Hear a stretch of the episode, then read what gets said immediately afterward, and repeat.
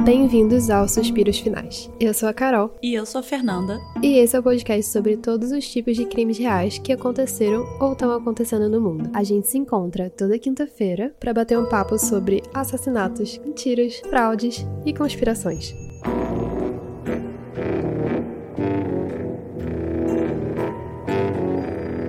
Bom, hoje a gente vai falar sobre o caso da Casey Anthony. Esse caso ele é muito bom. E eu confesso que eu acho ele um pouco engraçado às vezes. Eu não tô querendo minimizar a dor das vítimas, dos próximos, mas é porque as coisas que acontecem são realmente inacreditáveis.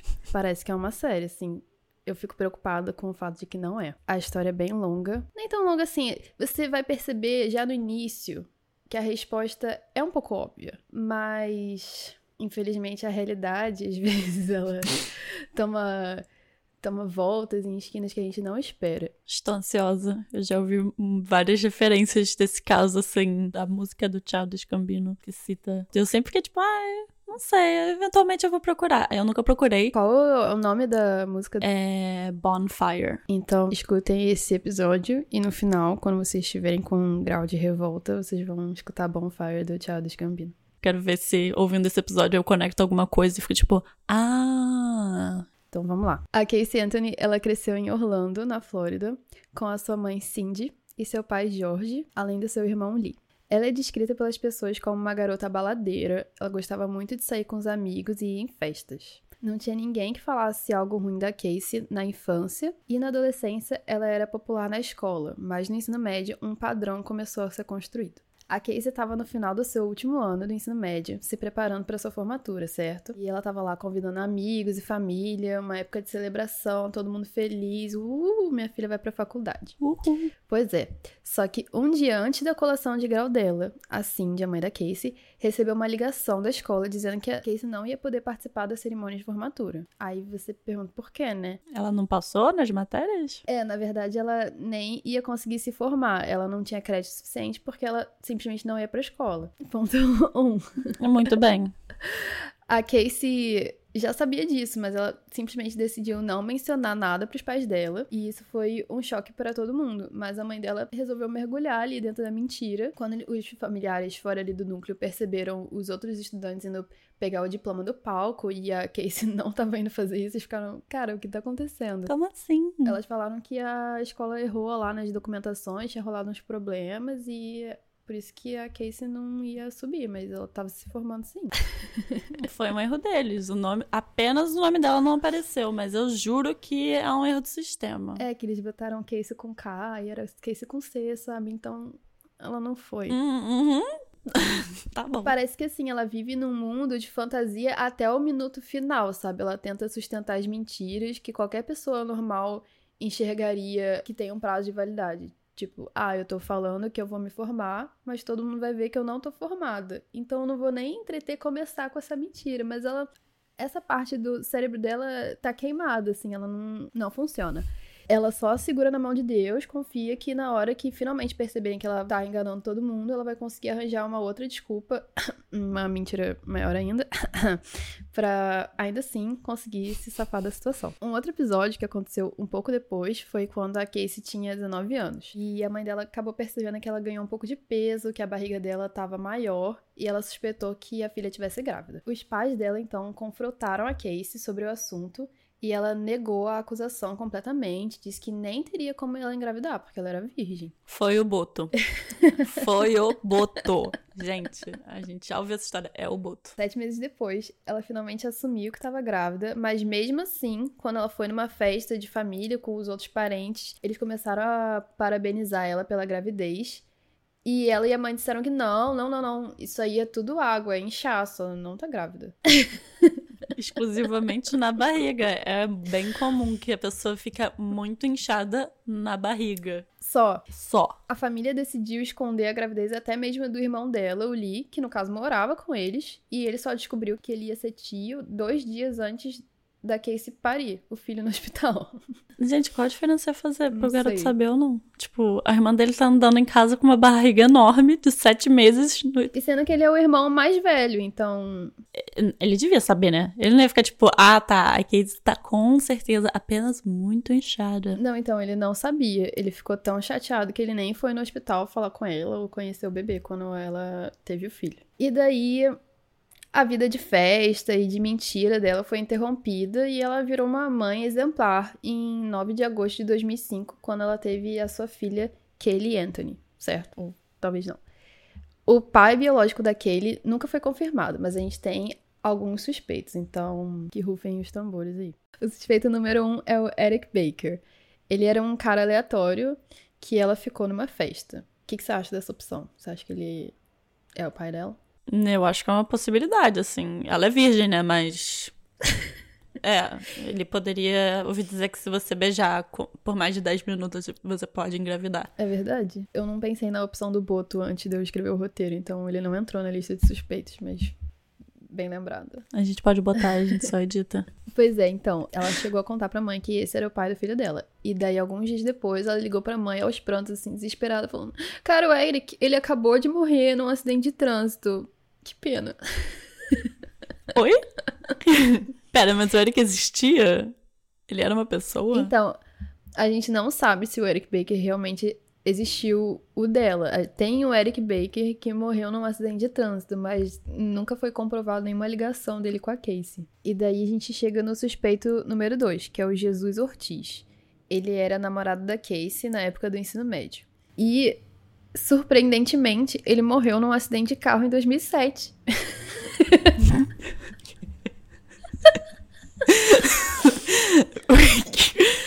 Essa garota é amaldiçoada? Esse é real, mas Ou o quê? Tipo, eu eu fico me perguntando de onde que ela tirou a ideia de falar que o Eric Baker morreu num acidente de trânsito, que essa pessoa ela talvez nunca tivesse conhecido, né? Não sei se ela tirou alguma inspiração da vida real, sabe? Mas ok. e daí ele morreu num acidente de carro em 2007, que é o mesmo ano que a gente tá na nossa linha do tempo, tá, galera? Esses dois suspeitos nunca fizeram um teste de DNA, então fica aí a dúvida. O suspeito número 3 é o Jesse Grant. A gente tem vários suspeitos, mas ela era virgem, só lembrando. Claro. O terceiro suspeito era o Jesse Grant. Ele gostava muito da Casey e ele queria construir uma família com ela. Eles acabaram terminando em maio de 2006, então um pouco antes de onde a gente está na linha do tempo. E o Jesse disse que eles terminaram porque o comportamento da Casey estava ficando muito errático. É, pode-se dizer que sim. O quarto suspeito, tan tan tan tan, o pai da Casey, o George Anthony. O quinto suspeito, Não, não, pera, você não, você não vai entrar em detalhes com o pai dela? depois, depois. Ai, meu Deus, tá bom. O quinto suspeito, tan tan tan tan tan, Lee Anthony, o irmão dela. O quê? Mas eu já te dou um spoiler agora. Esses três suspeitos fizeram teste de DNA e eles não são o pai da Kaylee. Eu já tô, eu já tô nervosa. Antes da Kaylee nascer, a Casey considerou e queria muito dar a filha dela pra adoção. Ela ainda não estava preparada para ser mãe, só que a mãe da Casey, a Cindy, não aceitou essa situação e, como ela ainda morava com os pais, ela obedeceu os desejos deles e teve a filha mesmo assim. Pera, isso foi quando? Ela tinha quantos anos? Ela tinha 19 e 20 anos quando ela teve a filha. Ah, tá. De acordo com os relatos de famílias e amigos, a Casey e a tinham uma relação muito boa. A frequentava a casa dos amigos ou namorados da Casey, que não sei se é uma relação muito boa, mas tudo bem, eu vou aceitar. Elas eram próximas, eram quase como irmãs, tirando o fato de que uma era mãe da outra. E eles relatavam que a Casey era uma mãe muito atenciosa e ninguém disse ter presenciado nenhuma instância de abuso físico ou emocional entre as duas. Tem uma controvérsia aí se a Casey era realmente uma garota baladeira ou se isso foi só uma narrativa construída pela mídia mesmo. Os amigos da Casey relataram que muitas vezes ela era a motorista sóbria do rolê e que ela brigava com os amigos por fumarem maconha também. Ficava dando esporro neles. Ok. É, assim, eu já vi alguns casos em que o pessoal falava, tipo, ah, ela é uma jovem, minimamente bonita e que gosta de sair. Obviamente, ela é alcoólatra, só vai pra festa e não é nem um pouco responsável. É sempre a mesma história.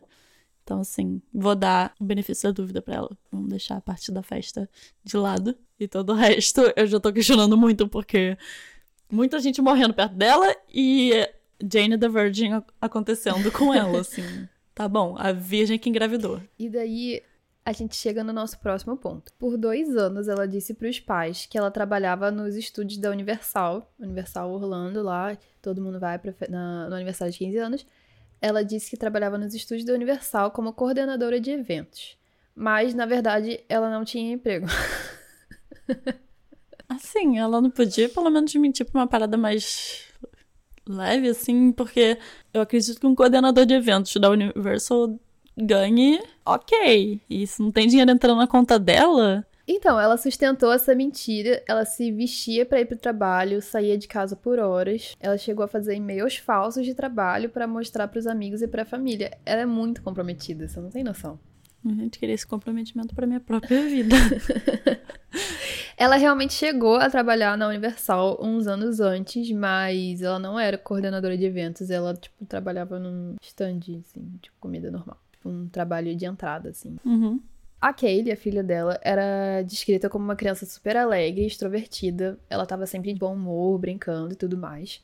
Os avós dela adoravam ela e, como eles todos moravam juntos, eles viam ela o tempo todo e ajudavam a criar ela. Só que, assim, tem até um vídeo no TikTok que eu vi recentemente que é o que, que você aprendeu assistindo documentários de crimes reais. Se você é uma pessoa muito cativante, simpática e o seu sorriso ilumina o ambiente, você vai morrer. Se prepara. Sim, ainda bem que eu cresci sendo mal-humorada e fazendo esforço para deixar certas pessoas desconfortáveis. Então, tudo certo do meu lado por isso que estou viva. Por volta de meados de junho de 2008, a Casey e os pais dela tiveram uma briga. Os pais da Casey achavam que ela não estava sendo muito responsável e que ela tinha que amadurecer para poder ser uma mãe presente para Kaylee. Essa briga deixou a Casey muito chateada e ela acabou saindo de casa no dia 16 de junho, dizendo que ia passar o mês trabalhando em Tampa, uma cidade da Flórida, e que ia fazer várias viagens a trabalho durante esse mês. Essa é a última data que alguém, além da Casey, viu a Kaylee viva. Ok. Como os avós da Kaylee eram super próximos da neta, eles sempre ligavam para Casey e pediam para falar com a Kaylee ou para ver ela, mas ela dizia que tinha contratado uma babá, a Zenaida Fernandes Gonzalez, que era conhecida como Zene. Zene? Esse, esse nome, assim. Hum, só me lembra direto no apelido que as pessoas dão pra Xanax, que, para quem não sabe, é um ansiolítico e que algumas pessoas usam como droga. Eu não sei qual é o efeito que dá porque eu nunca usei isso, mas assim, eu sei que tem gente que usa como droguinha, mas é um ansiolítico. Certo. Aí ela falava que aquele tava com a Zenaida e que era isso, que ela tava indisponível, não podia atender agora não. Sendo que assim, um mês depois, ou 31 dias para ser exata, no dia 15 de julho de 2008, o George, o pai da Casey e a Cindy, receberam uma carta dizendo que o carro da Casey estava num ferro velho e que eles precisavam ir lá pegar ele. A Casey tinha largado o carro em qualquer lugar da cidade, do lado de um container de lixo, assim, depois de acabar com a gasolina do carro inteira, e o carro acabou sendo rebocado. Quando o George foi no ferro velho pegar o carro, ele percebeu que a bolsa da Casey, além de uma cadeirinha e alguns brinquedos da Kaylee, estavam dentro do carro. Então ele começou a ficar meio preocupado. Mas na verdade, o que ele achou mais preocupante dessa história toda foi um cheiro fortíssimo de cadáver que vinha do porta-malas. O funcionário do ferro velho também relatou o mesmo cheiro. E ninguém chamou a polícia. Não, a gente vai chegar lá. Tá. Quando o porta-malas foi aberto, eles só encontraram uns sacos de lixo com pizza e larvas. Cara, se eu achasse larvas no meu carro. Eu já ia, eu já ia querer vomitar por causa da pizza, mas pelo menos não o corpo. A partir daí, os pais da Case começaram a ficar muito irritados com essa situação, porque eles perceberam que a Case estava mentindo para eles o tempo todo. Ela disse que estava em Tampa, na Flórida, trabalho, mas depois desse incidente, eles entenderam que ela não estava lá. Eles descobriram através da Amy, que era uma amiga ali da família, que ela estava em Orlando o tempo todo, morando na casa do namorado dela, o Tony Lazaro. O Tony era um aspirante DJ, meio promotor, assim. Começou bem.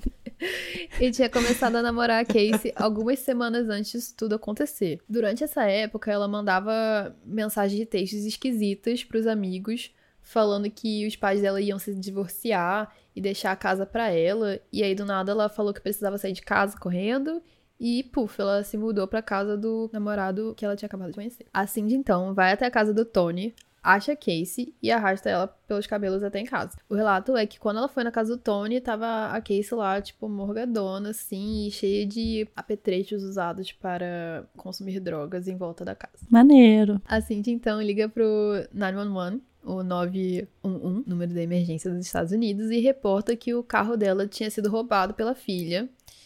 Pede que os policiais vão até a casa dela e prendam a filha dela. Enquanto eles esperam a chegada das autoridades e tentam entender mais da história, mais do que tá acontecendo, eles percebem que Casey não sabe onde é que ele tá. E assim liga uma segunda vez pro 911 para relatar uma criança desaparecida.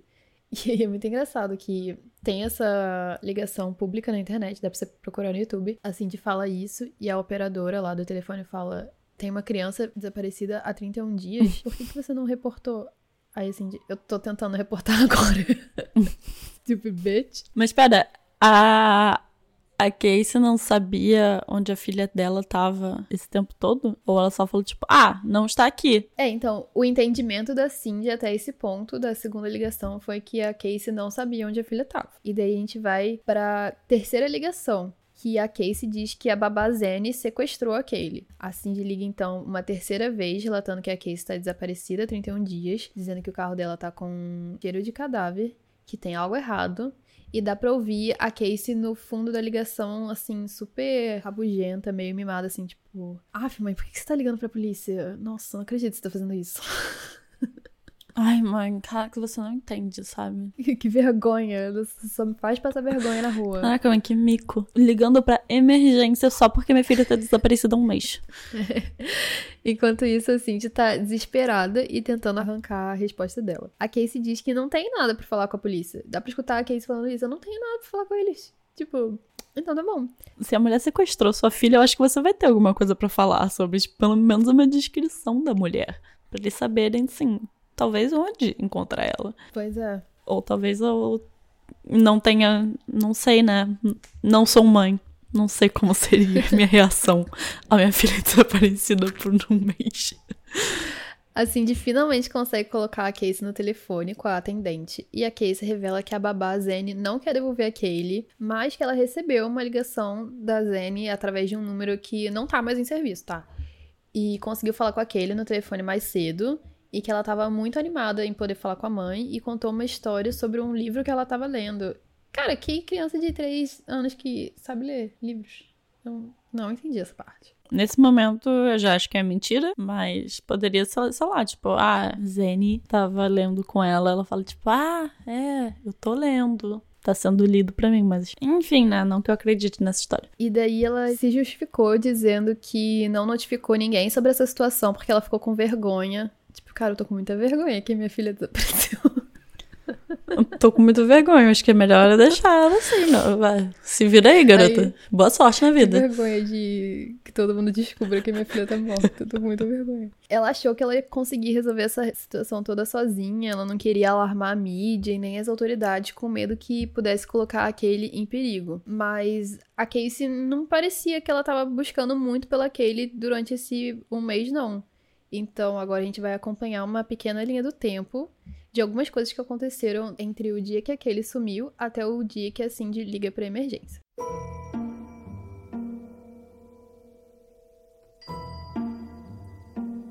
No dia 16 de junho, que é o dia que aquele supostamente desapareceu, a Casey aparece no vídeo de segurança da Blockbuster, famosa Blockbuster, com o seu namorado Tony Lazaro e eles alugam os seguintes filmes: sem vestígios. Filmes aspiracionais pra Casey.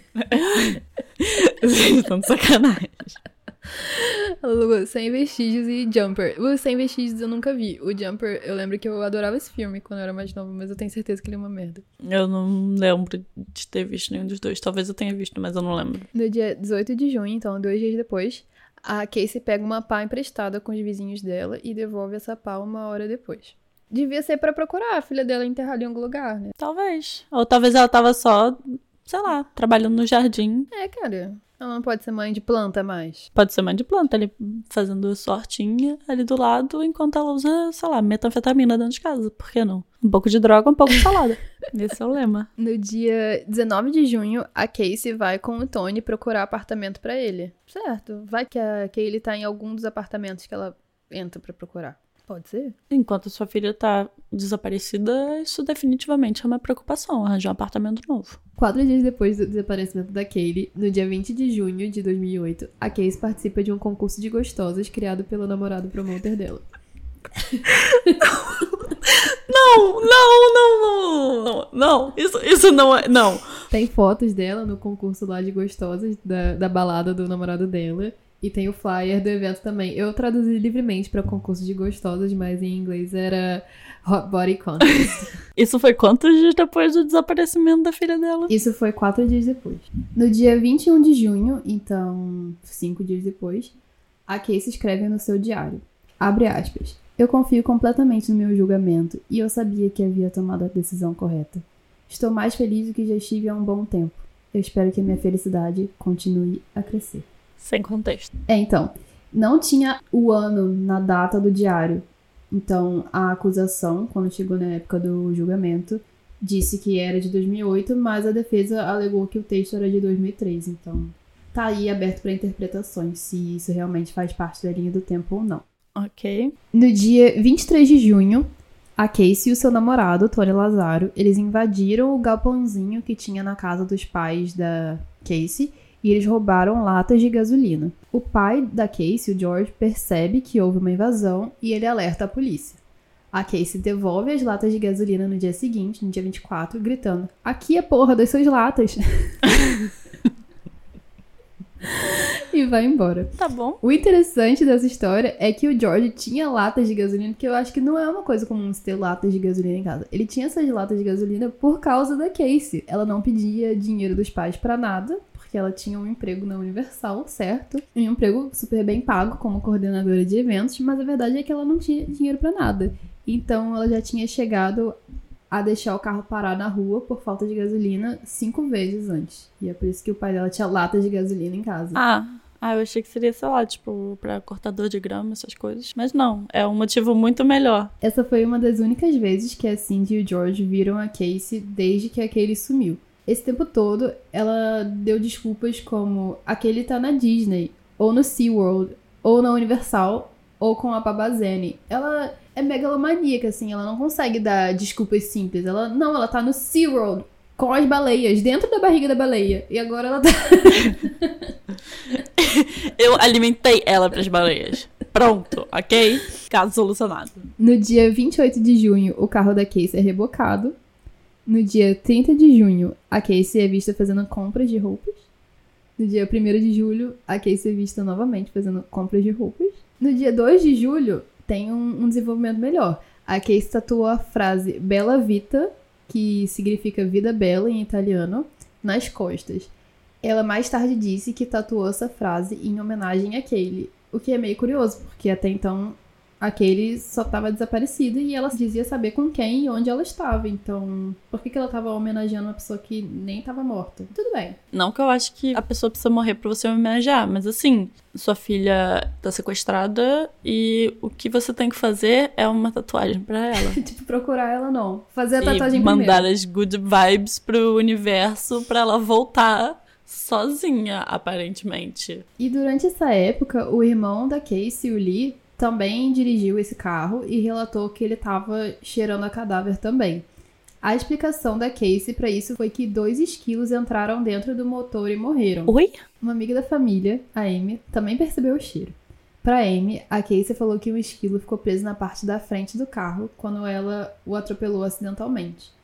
E eu não entendi por que ela precisou criar duas histórias diferentes sobre esquilos. Tipo, por que você não pode inventar uma mentira e se comprometer em contar só essa mentira? Ela parece que ela vai inventando coisas diferentes pra ela ver com o que que ela consegue se safar, sabe? Até onde ela consegue ir. Ok.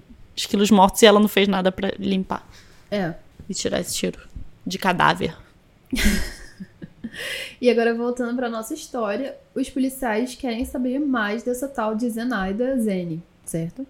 Então a Casey conta pros policiais que a Zenaida era a babá do Zachary, o filho do Jeffrey Hopkins, que era ex-namorado dela, e da Zene também. O Jeffrey pagava a Zenaida pra cuidar do Zachary e daquele juntos. Ele é super generoso, porque ele tá pagando pelos cuidados dos filhos, assim, de pessoas que ele conhece e tal. Mas tudo bem. E pera, a Zenaida também era ex-namorada dele? Isso, ele conhecia a Zenaida porque ela era ex dele, e por coincidência ela também era babá, e também ele era ex da Casey, e daí ele falou: Cara, eu tenho uma babá ótima, que ela cuida do meu filho Zachary, você quer que ela cuide da Kaylee junto? Eu pago. E daí ela falou: Claro. Ele paga. Muitas pessoas tão generosas. Não, e eu pago ela muito bem, porque ela pode levar aquele pro SeaWorld, pra Disney, pra Universal, pra todos esses lugares, e sim, sem custos adicionais, tá? Faltam pessoas assim na minha vida. certo. E daí ela relatou que a Zenaida tinha por volta de 20 anos, que ela era muito linda, e em inglês ela falou que ela era a 10, tipo um 10, que é uma expressão muito usada Uhum. em inglês, mas eu não sei por que você descreveria a pessoa que sequestrou a sua filha como um 10. Ela era lindíssima. É tão linda que eu quase esqueci que ela sequestrou a minha filha. Cara, o sequestrador da minha filha é muito gato, na moral, ele é muito gato. Ai, cara, o- um cara me roubou ontem, mas ele era, tipo, muito gato. Aí eu fiquei, tipo, ah, Aquelas histórias que você fica com o, com o assaltante pra ele não te roubar, sabe? Ela falou que ela era muito linda, de Nova York, e que ela tinha se mudado pra Flórida pra fazer faculdade e acabou ficando na área. Ela relatou que a irmã da Zenaida, a Samantha, imobilizou ela no chão enquanto a Zenaida pegava a Kaylee e gritava que ela era uma mãe muito ruim. a Samantha também era lindíssima. e aí ela falou, tipo, ai, assim, Elas eram gêmeas. sem rancor, sem rancor, sabe? Elas eram muito lindas. que uma, uma me imobilizou no chão, a outra sequestrou minha filha, mas elas eram lindíssimas. Cara, o cabelo dela tava muito brilhoso nesse dia. Perguntei até o que que shampoo ela usava, sabe? Mas ela não me respondeu. Ela só levou minha filha e foi embora. Quando a polícia achou o Jeffrey Hopkins, o tal do pai do Zachary que pagava a Zenaida, ele revelou que ele conhecia a Casey do ensino fundamental, na verdade, que ele nunca via ela, assim, não tinha contato, que eles eram só conhecidos mesmo, que ele não conhecia ninguém chamado Zenaida e que, na verdade, ele nem tinha filhos. Estou surpresa. Estou tão surpresa. Assim, uau. Meu queixo tá no chão. O Jeffrey realmente chegou a trabalhar na Universal, porque a Casey relatou que ela conhecia o Jeffrey da Universal, que eles eram colegas de trabalho. Mas ele trabalhou lá em 2002 e ficou trabalhando por volta de um ano. Então ele não chegou a trabalhar lá na mesma época que Casey Anthony, que a Casey trabalhou mais ou menos em 2006 lá. Daí, no dia seguinte, a Casey levou os investigadores até o prédio onde a Zenaida morava. Ela deu o número do apartamento e ela descreveu o interior da casa toda. Tipo assim, ela tem uma cadeira da Tokstok e um sofá da West Wing, uma geladeira da Electrolux, sabe? Ela descreveu tudo. E batia? Não, então, quando eles chegaram lá, eles olharam dentro do apartamento e eles perceberam que não só a Zenaida não morava lá, como o apartamento estava completamente vazio e ninguém morava lá há meses. Então, Estou surpresa que ela mentiu sobre isso. a polícia achou estranho que a Casey não tinha contado pra nenhum dos amigos dela sobre o desaparecimento da filha, porque eles conversaram com o namorado dela, o Tony Lazaro, e ele falou que não sabia de nada. Os colegas de apartamento do Tony Lazaro também não sabiam de nada, até que a Casey revelou que ela tinha contado pros colegas de trabalho dela, da Universal, o que estava acontecendo. A polícia já sabia que a Casey não trabalhava na Universal, mas eles resolveram entreter ela pra ver até onde ia. Eu faria o mesmo, honestamente. Falei, tipo, vai, minha filha, fala aí. que Você fez um estágio na NASA também. E daí a Casey leva a polícia até a Universal. Ela vira pra, pra secretária lá da recepção e fala: Ah, eu não tô com meu crachá de trabalho, mas eu trabalho aqui. E a secretária fala: Não tem nenhuma Casey Anthony trabalhando aqui. E a Casey insiste que tá trabalhando lá sim, que tá trabalhando lá, até que chamaram o supervisor e deixaram ela entrar. Oi? Cara, essa garota tá aqui, cheia de policial, tem uma criança desaparecida, deixa ela entrar, vamos ver. Aí ele deixa ela entrar. A polícia dá várias voltas com a Casey pelo prédio, tipo, ela vai entrando nos escritórios, dá mil voltas e entra em cada sala, até que ela chega num corredor sem saída, e daí ela vira pros policiais e fala: Ah, eu não trabalho aqui. Não, e assim, tem gravações disso e é muito engraçado, porque aí o policial leva ela pra uma salinha e começa a dar mó esporro nela, falando: Você tá brincando com a gente, você acha que isso não é sério, não sei o que, cadê sua filha, blá blá blá. Por que, que você trouxe a gente aqui sabendo que você não trabalhava aqui? A gente já sabia que você não trabalhava aqui. E daí ela fica: Não, eu sei, mas é que eu tava tentando levar vocês pra lugares que a Kaylee poderia estar, que ela poderia reconhecer, tipo, por que, que ela seria sequestrada e estaria no prédio que você trabalhou há dois anos atrás, sabe? Mas ela simplesmente não consegue parar de mentir. Ela ia estar no escritório. Criança só falando, ah, pô, aqui parece ser legal. E não é nem como se ela tivesse desaparecido porque de repente ela se perdeu. Então ela foi para lugares que ela reconheceria. Ela foi sequestrada, de acordo com a Casey. Então, por que ela estaria lá? Tipo, eu vou sequestrar uma pessoa e depois eu vou levar ela no trabalho da mãe. Claro. Só continua. Eu mal posso esperar pra ouvir o resto. E daí, finalmente, a polícia prende a Casey por negligência infantil. Enquanto isso acontece, o George, o pai da Casey, avisa a polícia que ele tá sentindo algo muito estranho sobre o carro, assim, uma vibe negativa, sabe? Eu poderia dizer que tem uma certa uma aura, assim, meio pesada. E a polícia leva os cães farejadores para investigar. Imediatamente, um dos cachorros identificou o cheiro de decomposição no porta-malas. Outro cachorro também identificou decomposição no quintal, primeiramente, mas quando ele voltou na casa uns dias depois, ele não identificou mais nada, então fica aí um mistério. Os cientistas forenses da polícia então começaram a analisar o porta-malas do carro. A coisa mais notável que eles identificaram foi uma mancha grande no tecido do porta-malas, mais ou menos do tamanho do que poderia, assim, sem certeza, mas poderia ser uma criança pequena. Poderia. Não quer dizer nada, mas poderia. Ninguém disse que é, mas assim. Vai que. Uma criança pequena desaparecida, uma mancha do tamanho de uma criança pequena, um cheiro de cadáver. A polícia também encontrou fios de cabelo humanos. Agora, depois da ligação do 911, da emergência, que a Cindy, a mãe da Casey, falou que tava com cheiro de cadáver, não sei o que, que tava muito preocupada, a Cindy mudou um pouco a história, depois que ela teve um tempo para processar o trauma, entendeu? Enquanto antes ela falava isso tudo, agora ela falou que era só uma figura de linguagem, ela queria só dizer que o carro tava fedendo muito, mas não era cheiro de cadáver que ela tava falando, não. É, eu uso bastante figura de linguagem quando eu tô descrevendo pra polícia o que eu tô sentindo de cheiro ruim. E é importante ressaltar que a Cindy era enfermeira e o pai dela, que também falou do cheiro de cadáver, ele era ex-policial. Então é provável que ele já tenha sentido esse cheiro de cadáver na vida, sabe? É, eu acredito nisso. Assim, se eu quisesse falar que o meu carro tava fedendo muito, eu ia ligar assim pra uma lava-jato, uma empresa de limpeza de automóveis. Sim. Pra polícia, eu não ia usar essa colocação, sabe? Por isso, tipo, cara, meu, meu carro tá fedendo muito. Me ajuda. Alô, mano, mano, Eu quero falar. O meu carro tá fedendo. Qual é a sua emergência? Meu carro tá fedendo muito. Nada nessa história, tipo, eu não consigo levar essa história a sério. Eu tô processando isso tudo como, tipo, um filme de comédia, sabe? Todo mundo em pânico. É isso que eu tô processando, assim. E daí, nessa época, a Cindy vai até a prisão visitar a Casey. E ela pede pra Casey dar mais detalhes dessa história, alguma coisa que possa ajudá-la a encontrar a Kaylee. Pede pra ela descrever a babá Zenaida. Pergunta se tem alguma foto aí que eu possa ver. Ela tava preocupada que de repente a polícia fosse trazer um line-up, assim, uma lista de pessoas para ela identificar sendo a Zenaida e ela não ia ser capaz de fazer isso. A Casey ficou mega irritada com essas perguntas da mãe dela.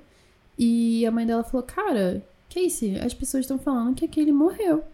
E daí a Casey falou assim: Surprise, surprise. Tipo, nossa, que surpresa. Oi? PS, pra quem tá curioso, tem gravação disso também no YouTube, dela falando isso tudo. Eu tô em choque. Ela mentiu sobre tudo, falando, inventou uma babá, inventou tudo. Aí agora, na hora que a mulher fala, tipo, cara, então, tô achando que tua filha morreu. Aí ela nem queria uma historinha. Fica decepcionada. Tava esperando uma história mirabolante. Tipo, ah, ela foi fazer intercâmbio. Cara, ela tá fazendo estágio lá no SeaWorld, ela tá lá. A Zanada vai com ela. E daí tudo bem, muitas coisas já aconteceram, mas cadê a Kaylee? A gente ainda não tem nenhuma informação plausível sobre onde ela poderia estar ou com quem.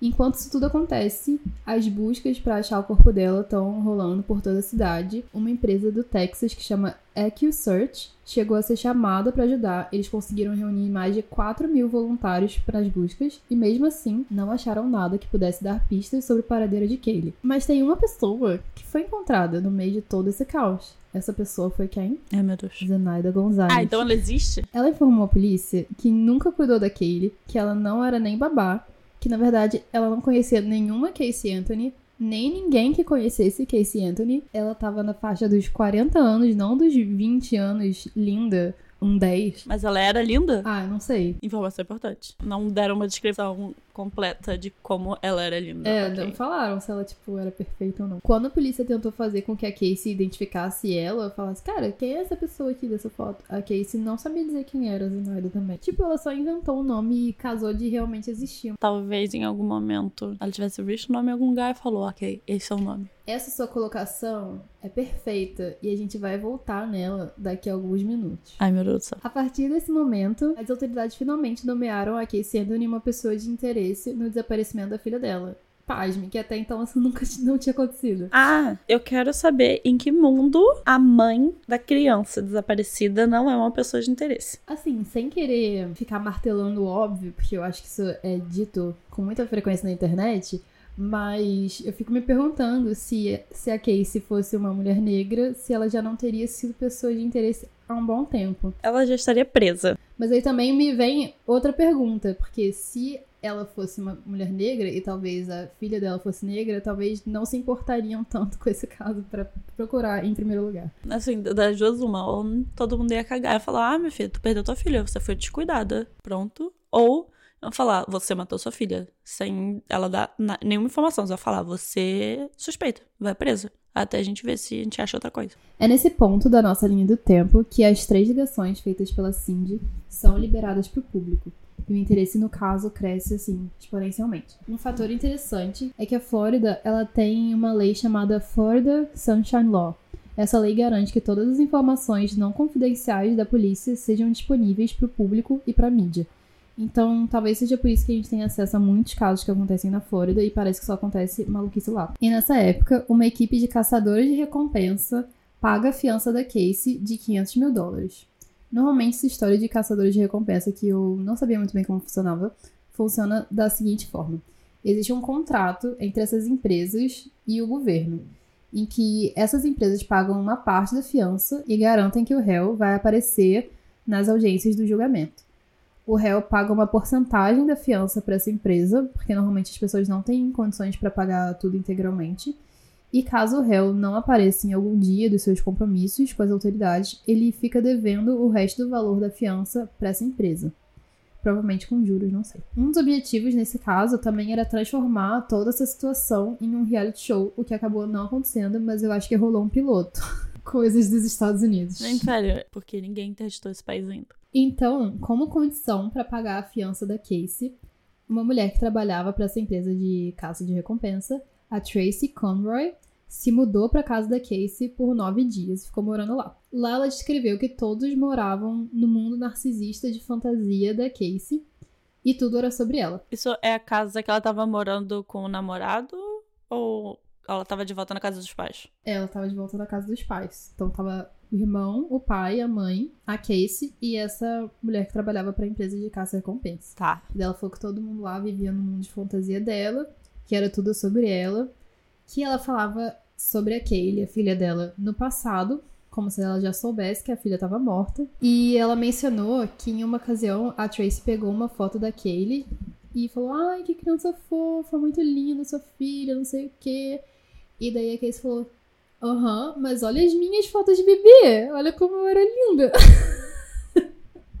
e botou, tipo, a foto dela mesma de bebê em cima da foto da Kaylee. Eu falo, tipo, foda-se a minha filha, ela morreu. Olha só, eu ainda existo e eu era muito fofa quando eu era bebê. Eu tô sem palavras, mas enfim. E ela disse que durante esse tempo todo a Casey agia como se nada tivesse acontecendo, parecia uma vida normal.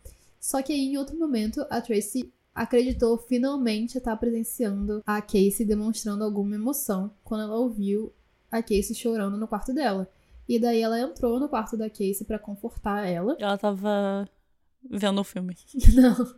Quando ela chegou lá, ela descobriu que o barulho não era um choro, e sim era uma risada. E que ela tava se divertindo com uma mensagem que ela tinha recebido no Facebook de um cara que tava chamando ela de linda. E daí ela achou o cara muito gato. E daí ela mostrou pra Tracy e falou: Nossa, olha como ele é lindo. Prioridade. Isso tinha quanto tempo que a garota tinha sumido? Ah, já tinha um tempo. Ela já tinha sido presa, já tinha sido solta. Mas não tinha mais de seis meses. Já deu pra superar. Já foi suficiente. Tudo certo. Como se nunca tivesse acontecido. E aí, Na primeira noite que ela passou na casa dos Anthony, a Tracy ouviu o George confrontando a Casey sobre o que teria acontecido com a Kaylee. Ele não acreditava que ela não sabia de nenhuma informação sobre o desaparecimento, ele queria arrancar isso dela. E em resposta, a Casey ficou gritando que ele tinha que parar de agir como um policial e começar a agir como um pai. Tipo, me apoia emocionalmente aqui, você tá me investigando, o que, que é isso? Na minha própria casa. Deixa eu falar no Facebook com os gatos, cara. O que, que é isso? Abusivo.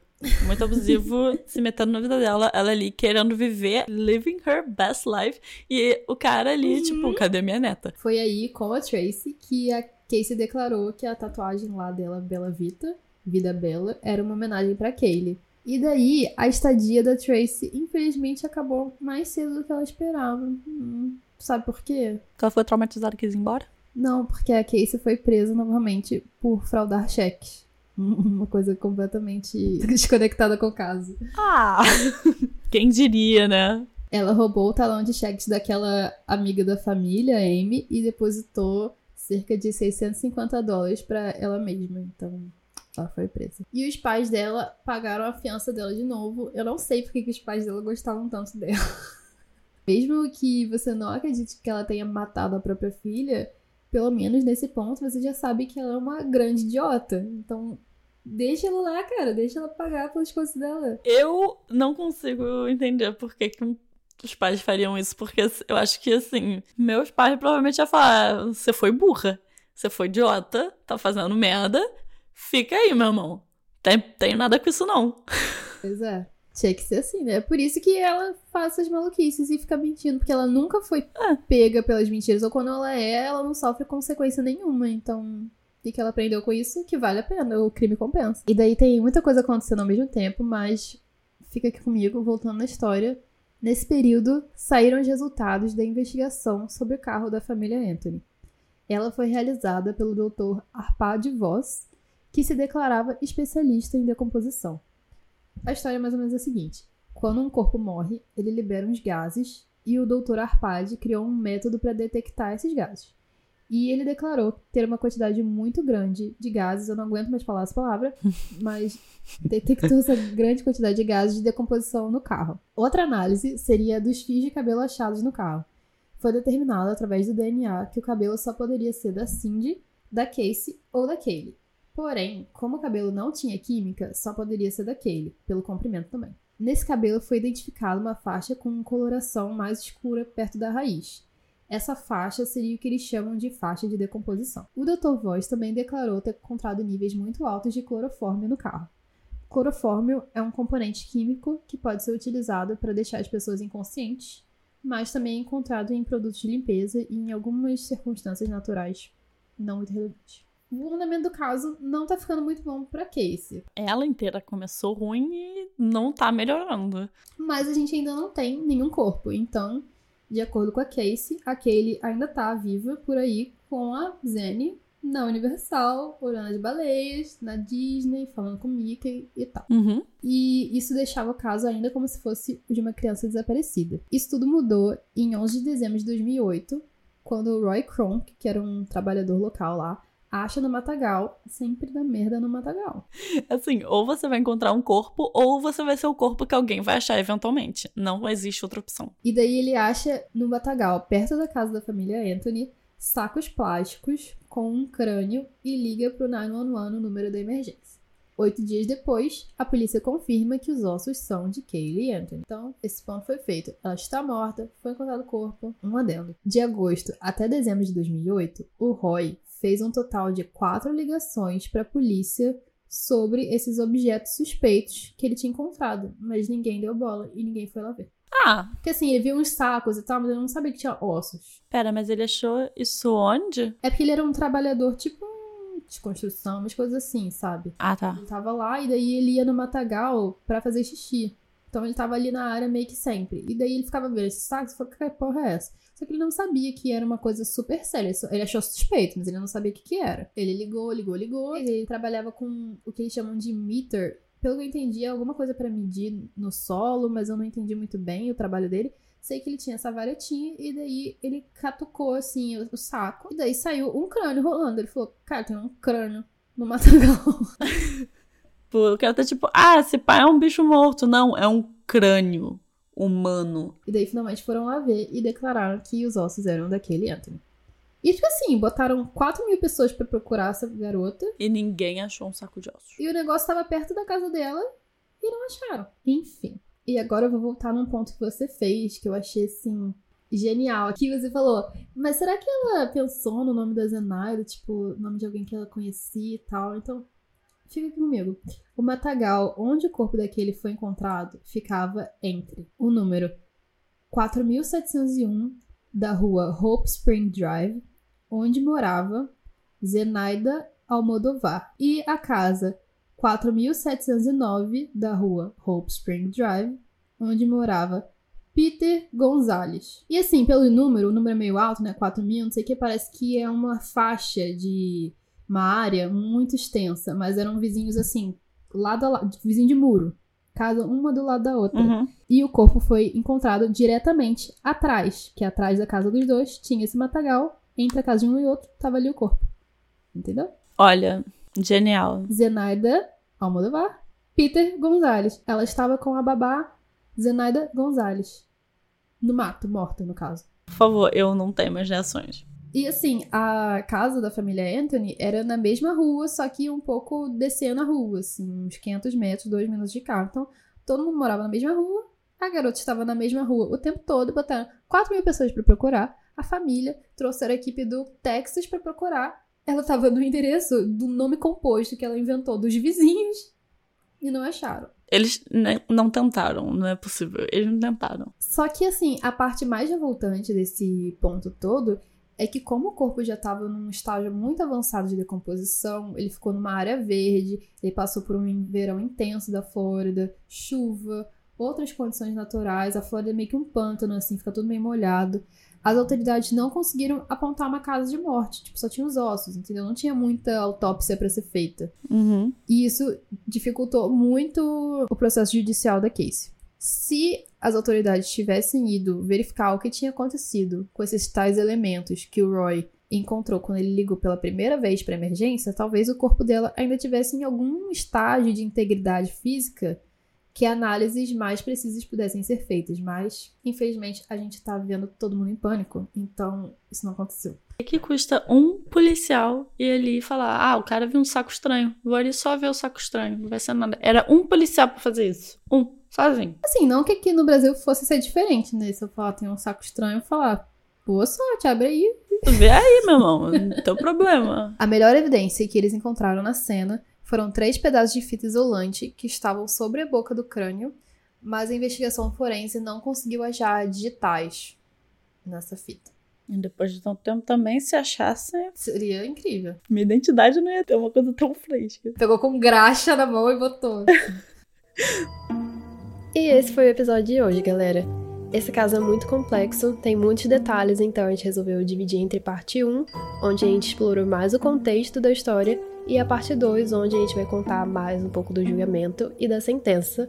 Eu tô muito curiosa para saber o que, que vocês estão achando da história até agora, quais são as teorias de vocês, se vocês acham a Casey tão culpada quanto eu, e se você sabe de mais alguma curiosidade, mais algum detalhe do caso que eu não contei aqui, vem contar pra gente lá no nosso Instagram, arroba Podcast e lá vocês também encontram fotos e outros detalhes da história. Se você conhece algum outro crime interessante que a gente não pode deixar de contar, manda para o nosso e-mail contato@suspirosfinais.com. Quem sabe a gente não traz essa sugestão no próximo episódio. Por hoje é só, e na semana que vem a gente se encontra para a segunda parte, o julgamento de Casey Anthony.